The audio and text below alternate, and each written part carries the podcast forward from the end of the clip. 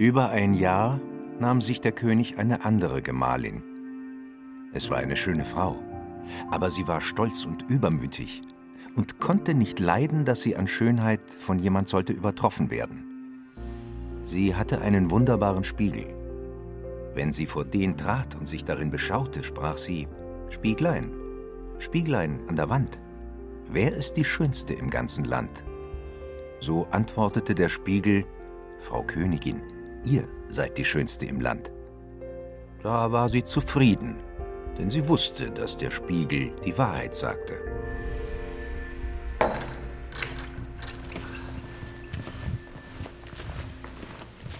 So, wir sind ein paar Treppen hochgegangen in den ersten Stock hier im Spessart Museum.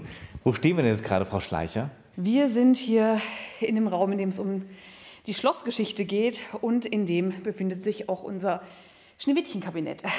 Die wissenschaftliche Mitarbeiterin Christa Schleicher führt durch die verwinkelten Räumlichkeiten des Schlosses in Lohr am Main mit seinen verwunschenen Mauern und verlockenden Türmchen Heimat einer märchenhaften Geschichte über Neid und Eitelkeit. Ein kleiner Raum im Raum, der eben rein dem Thema Schneewittchen gewidmet ist und der Theorie der Geschichte, dass Schneewittchen aus Lohr stammen soll. Schneewittchen aber wuchs heran und wurde immer schöner.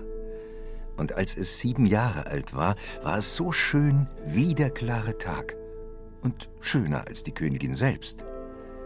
Als diese einmal ihren Spiegel fragte, Spieglein, Spieglein an der Wand, wer ist die Schönste im ganzen Land? So antwortete er, Frau Königin, ihr seid die Schönste hier. Aber Schneewittchen ist tausendmal schöner als ihr. Da erschrak die Königin und ward gelb und grün vor Neid. Von Stund an, wenn sie Schneewittchen erblickte, kehrte sich ihr das Herz im Leibe herum. So hasste sie das Mädchen. Es war der Lohrer Apotheker und Historiker Karl-Heinz Bartels, der im Jahr 1986 zwischen der Stadtgeschichte Lohr am Mainz und dem Märchen Schneewittchen und die sieben Zwerge einige erstaunliche Parallelen herstellen konnte. Die Gebrüder Grimm lebten damals nur circa 50 Kilometer entfernt, als sie ihre Märchen schrieben, das Lohrer Schloss existierte zu der Zeit bereits, ein Ausflug dorthin liegt daher im Bereich des Möglichen. Die sieben Berge, über die Schneewittchen floh, konnte man in der Region auch zählen. Dahinter wurde sogar Bergbau betrieben, was den Bezug zu den Zwergen erklärt. Die wichtigste Gemeinsamkeit aber findet sich in den damals betriebenen Glashütten rund um Lohr am Main und der Entwicklung der ruhmvollen Spiegelherstellung, die hier im ausgehenden 17. Jahrhundert richtig Fahrt aufnahm. Jetzt äh, öffnet sich hier eine weitere Tür. Wo kommen wir hin? Wir starten mal hier in dem Raum, in dem es um die Spiegelherstellung überhaupt geht. Spiegel in dem Sinn, wie wir sie heute kennen, gibt es noch gar nicht so lange eigentlich. 1688 wurde erst das Gussglasverfahren wiederentdeckt. Das kannte man in der römischen Antike schon, hat es dann irgendwie vergessen und 1688 in Frankreich wieder entdeckt. Und erst damit konnte man quasi große Glasscheiben produzieren, große glatte Glasscheiben. Und die braucht man natürlich als Ausgangsbasis eben für einen schönen Spiegel. Und hier im Spessart, da fanden die Glasmacher alle Rohstoffe, die man zur Glas- und Spiegelherstellung brauchte. Brennstoffe für die Glashütten, Sand, Kalk und andere Zutaten für die Glasherstellung an sich und die Weiterverarbeitung. Und für den Vertrieb bot sich die Verschiffung über den Main an, Lora Glas, eine Marke, die sich in Übersee, Indien und Amerika rumsprach. 1696 wurde dann die erste Spiegelmanufaktur in Deutschland gegründet. Es war in Neustadt an der Dosse in Brandenburg. Und bereits 1698 wurde dann die Lohrer Spiegelmanufaktur gegründet. Und zwar von drei französischen Glasmachern, die erst in Neustadt an der Dosse gearbeitet haben. Da gab es dann verschiedene Differenzen, deswegen haben sie sich einen neuen Arbeitsplatz gesucht, sind dann in Rechtenbach auf eine bereits bestehende Glashütte gestoßen und haben dann mit Hilfe des Mainzer Kurfürsten Lothar Franz von Schönborn die Glashütte erworben und eben so ein Gussglasverfahren dort auch eingeführt und dann in Lohr eben die Spiegel Belegung quasi, die Weiterverarbeitung neu aufgebaut. Das heißt, die Lora Spiegelmanufaktur war die zweite, die es überhaupt erst auf dem deutschen Gebiet quasi gab. In den Glas- und Spiegelmanufakturen ging es im 18. Jahrhundert hoch und heiß her. Bis zu 36 Stunden dauerte die Schmelzperiode. Am Gießtisch arbeiteten bis zu 15 Kräfte gleichzeitig im Schichtbetrieb. Eine Metallwalze glättete die Glasmassen, die Tafeln mussten in einen Kühlofen geschoben werden, und man ging wahrlich über Leichen, um die kostbaren Werkstücke herzustellen, denn bei der Verspiegelung der Gläser, dem sogenannten Belegen, kam flüssiges Quecksilber zum Einsatz, das auf eine glänzende Zinnfolie geträufelt und verteilt wurde. Durch das Amalgam erhielten die Spiegel ihre schimmernde Wirkung. Dieser Prozess verursachte giftige Dämpfe, viele Arbeiter litten daher unter erheblichen Gesundheitsschäden und verstarben noch in jungen Jahren. Also hier hinter einer Glaswand befindet sich ein reich verzierter, rötlich silberschimmernder Rahmen und innen drin ein großer Spiegel. Genau, da haben wir den sogenannten Schneewittchenspiegel. Und bei dem Spiegel handelt es sich nachweislich um einen Spiegel, der in Lohr hergestellt wurde. Den Spiegel nennt man sprechender Spiegel, weil er im oberen Bereich über dem eigentlichen Spiegel zwei Spruchmedaillons hat. Dort steht in französischer Sprache übersetzt zum Lohn und zur Strafe und die wahre Liebe oder die Eigenliebe. Und wenn man sich diese Sprüche mal zu Gemüte führt, passt natürlich auch sehr gut zum Märchen und zu der eingebildeten bösen Stiefmutter. Zeigt dir der Spiegel herbe Züge, ein düstres Auge, streng Gesicht, so darfst du sagen, dass er lüge. So rufe nur, das bin ich nicht. Wenn aber von des Glases Fläche dir Huld und Liebreiz widerstrahlt, dann glaube, dass er Wahrheit spreche. Dann hat er treu dich abgemalt. Was dem kunstsinnigen Mainzer Kurfürsten Lothar Franz von Schönborn bei der Betrachtung des eigenen Spiegelbildes durch den Kopf gegangen ist, ist nicht überliefert. Frei von narzisstischen Gedanken wird aber auch er nicht gewesen sein. Sein Ruhm und seine Macht taten ihr Übriges. Er gilt bis heute als einer der bedeutendsten Bauherren des beginnenden 18. Jahrhunderts, der viele barocke Neu- und Umbauten in Süddeutschland finanzierte, vorantrieb und verantwortete. Dabei spielte auch die Innenausstattung eine entscheidende Rolle. Er war nicht der einzige Monarch, der sich vom damaligen Trend der Spiegelgalerien fasziniert zeigte. Nach dem Vorbild des berühmten Spiegelsaals von Versailles entstanden vor allem in Süddeutschland ähnliche Spiegelkabinette in den Barock- und Rokokoschlössern. Im Schloss Herrenchiemsee von Ludwig II. sogar eine fast exakte Kopie von Versailles aber auch in Franken, im Schloss Pommersfelden gab es so einen Saal und in der Residenz in Würzburg. Prunk, Pracht, Protz, Spiegelkabinette boten ein reizvolles Spiel aus Täuschung, Effekten und Zerstreuung. Sie bieten es bis heute. Wir stehen im Südflügel der Residenz Würzburg im Spiegelkabinett. Leuchten die Augen, wenn man hier den Saal betritt? Sie müssen eigentlich immer leuchten, wenn man den Raum hier betritt, da das Gold und die Reflexion über die Spiegel und mit dem Gold zusammen, ja, eigentlich glitzert und funkelt es überall. Wird schon ganz viel gestaunt, ne, wenn die Leute hier reinkommen. Ja, es ist ein Raumeindruck, den man heute nirgendwo mehr findet. Also ja. der sehr einzigartig ist. Sie hat die Einzigartigkeit des Saales genau studiert. Vergolderin Sabine Vogt. Und sie hat alle 600 Spiegel hier schon einmal selbst geputzt. Sie weiß also, hier steckt Arbeit drin. Die Augen müssen sich erst einmal an den ganzen Bombast gewöhnen, den sie zu sehen bekommen. Vergoldete Ranken umspielen die einzelnen Spiegel. Ovale, eckige, runde Formen wechseln sich ab, begleitet von aufwendigen Stuckarbeiten und Deckenaquarellen. Die Positionierung der Spiegel ermöglicht die unendliche Vervielfältigung der sich betrachtenden Person im Raum.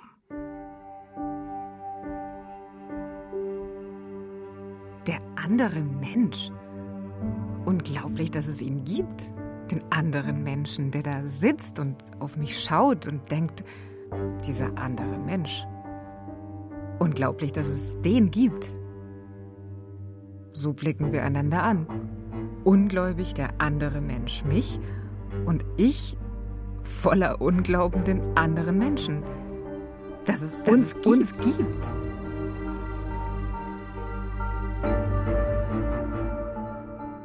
Wie in vielen anderen Schlössern gang und gäbe, bildet der Spiegelsaal auch hier in Würzburg den Höhepunkt der Raumfolge der sogenannten Paradezimmer, also die Festsäle königlicher Paläste und fürstlicher Residenzen. Die Gäste wurden bei Empfängen und Feierlichkeiten auf einer Route, die vom Hofzeremoniell genau festgelegt wurde, durch das Schloss geführt. Man wollte zeigen, was man hat, wer man ist und was man sich leisten konnte reine zur Schaustellung der Machtverhältnisse. In Auftrag gegeben wurde der Würzburger Spiegelsaal von Friedrich Karl von Schönborn, einem Neffen des Kurfürsten Lothar Franz von Schönborn. Dieser Saal hier unterscheidet sich von den anderen Spiegelkabinetten Bayerns durch einen speziellen gestalterischen Kunstgriff. Wo man auch hineinblickt, finden sich zahlreiche gemalte Motive, die direkt in die Spiegelebene aufgenommen worden sind. Die Büsten mit den Damen. Dann haben wir Szenen, die man als Chinoiserien bezeichnet. Unter anderem unterhalb der großen Spiegel in der Mitte sieht man die sehr schön. Es gibt Papageien, es gibt Drachen.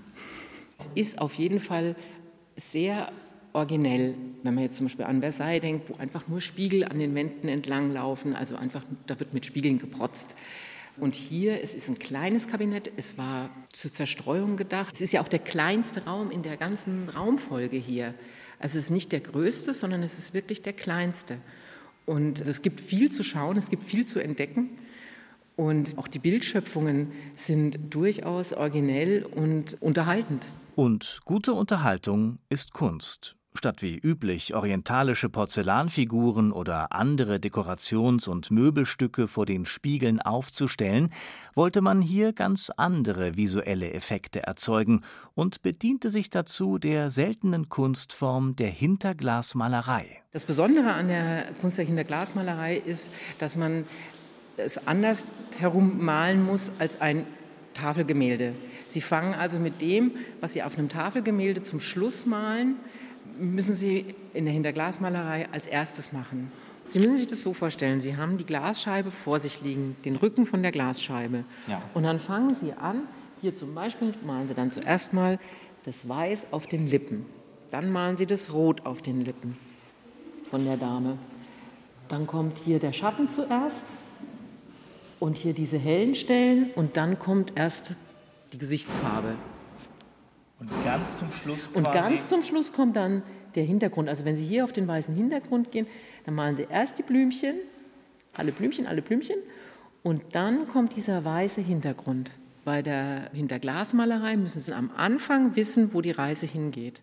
Die Spiegel der Würzburger Residenz, Wunderwerke der Handwerkskunst.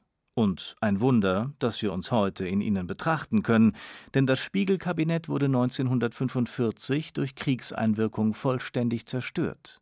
Die kostbare Ausstattung schmolz in den Flammen zusammen. Anhand eines einzigen erhaltenen Spiegelfragments und dank der glücklichen Fügung, dass das Zimmer erst fünf Jahre zuvor komplett abfotografiert wurde, gelang es in den 1980er Jahren, den gesamten Raum in Nachahmung der alten Techniken wieder aufzubauen. Ein extra eingerichteter Showroom zeigt in Videosequenzen die jahrelangen mühevollen Arbeiten. Spiegel, lateinisch Speculum von spezere, sehen, spähen. Seit Menschen leben, ermöglicht der Blick auf das Spiegelbild die Auseinandersetzung mit sich selbst und der eigenen Identität. Nichts bewahrt uns so gründlich vor Illusionen wie ein Blick in den Spiegel. Wenn du nach Fehlern suchst, benutze einen Spiegel, kein Fernglas. Das erste Spiegelbild der Menschheit wurde durch eine Wasseroberfläche erzeugt. Dann gab es polierte Steine im Osmanischen Reich, poliertes Metall in Ägypten. Erste Glasspiegel finden sich im Römischen Reich. Diese waren mit Blei- oder Zinnfolie belegt. Im 16. Jahrhundert stieg die Insel Murano bei Venedig zu einer Hochburg der Spiegelherstellung auf. Das Zylinderglasverfahren war Staatsgeheimnis. Später folgten Glasgussmanufakturen in Frankreich, Deutschland, Dänemark und anderen europäischen Ländern. Viele Menschen würden erschrecken, wenn sie statt ihres Gesichts ihren Charakter im Spiegel sehen würden. Der Spiegel kann zwar weisen, doch kann er reden nicht. Sonst hätte er manche Stolze im Irrtum Unterricht. In Sagen und Märchen werden dem Spiegel magische Eigenschaften nachgesagt. Er zeigt, was war, was ist und was sein wird. Und erst durch ihn kann man sehen, was hinter einem ist. Er weckt Sehnsüchte und Hoffnungen. Spiegelverkehrte Schriften und Losungen haben mystische Wirkung. Die Wahrheit war einst ein Spiegel in der Hand Gottes. Sie fiel und zerbrach in Stücke. Jeder nahm ein Stück davon, und sie schauten es an und dachten, sie hätten die Wahrheit. Also wir stehen jetzt am Kohlenmarkt und äh, zwar vor dem Bandithaus, vor dem ehemaligen Bandithaus. Das ist heute das Technische Rathaus. Die Historikerin Ruth Kollinger zeigt in der Fürther Innenstadt auf ein Eckhaus mit typischer Sandsteinfassade. Der ehemalige Firmensitz von Seligmann, Bendit und Söhne. Einer der großen Glas- und Spiegelhersteller des 19. Jahrhunderts. Also im Innenhof befand sich dann die Produktion und das, was heute noch zu sehen ist, nämlich Ecke Hirschenstraße und Kohlenmarkt, das war das Wohnhaus gewesen. Es waren zwei Brüder gewesen, die Gebrüder Bandit, die zusammen diese Firma geleitet haben. Ja, genau. so und hinten dran gibt es aber einen Neubau beim Technischen Rathaus. Hätte man ja eigentlich auch die Sandsteinfassade stehen lassen können oder ging das nicht? Also es war so verseucht gewesen und wenn man bedenkt, es war noch nicht mal mehr die Produktion, sondern ein Wohnhaus und ein Haus mit den Büroräumen, es war so verseucht gewesen, dass man die Häuser entweder entkernen musste oder aber auch ganz abreißen und einen Neubau hinstellen. Verseuchte Räumlichkeiten und das nicht zu knapp. Wie es dazu kam?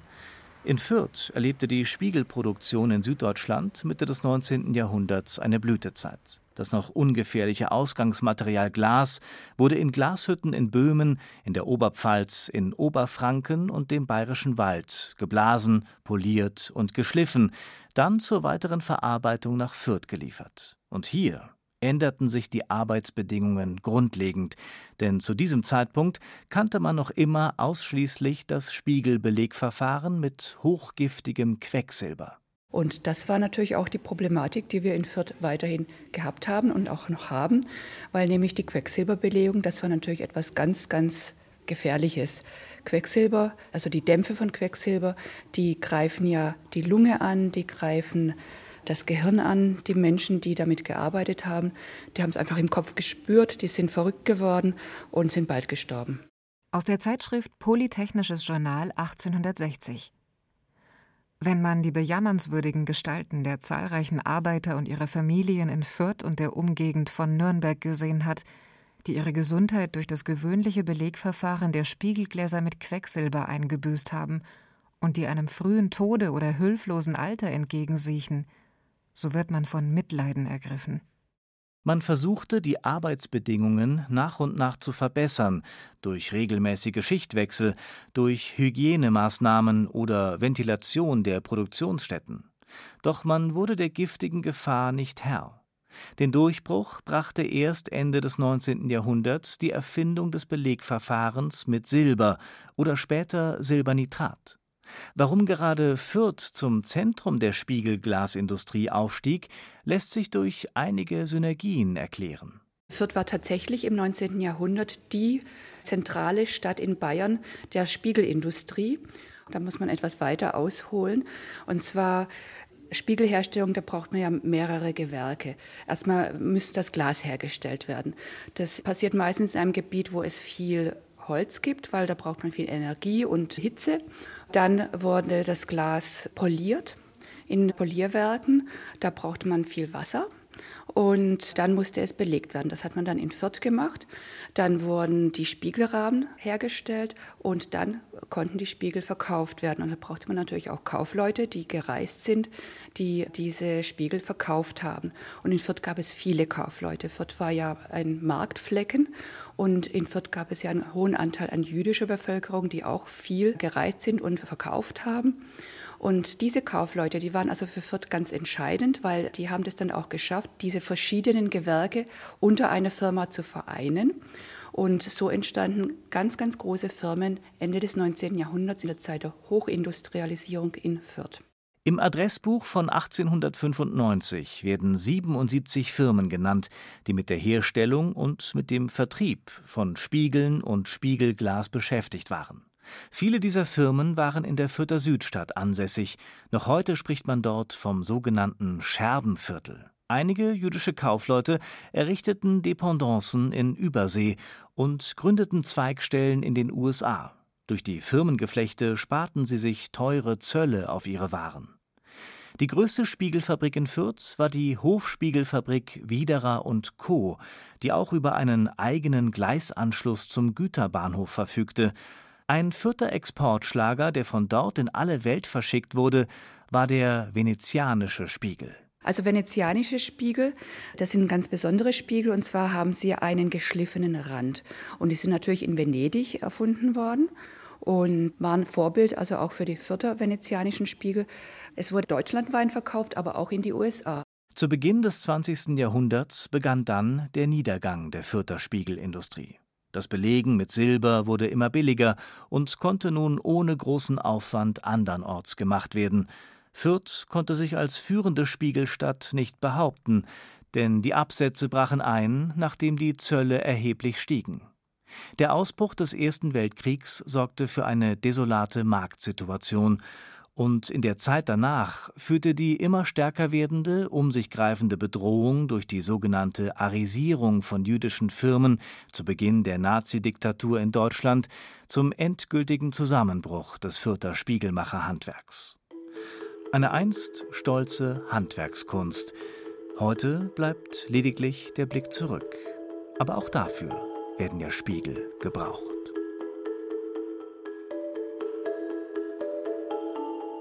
Plötzlich fängt sich dein Blick im Spiegel und bleibt hängen.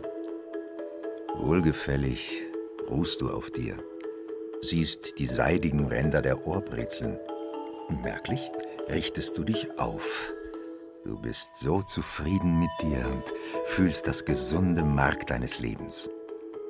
An der rechten Schläfe aber nur wenn man schärfer hinsieht, stehen ein paar kleine Runzeln, Schützengräben der Haut. Nein, es, es sind noch keine Runzeln. Doch da, an dieser Stelle, werden sie einst stehen. Dann bist du ein alter Mann.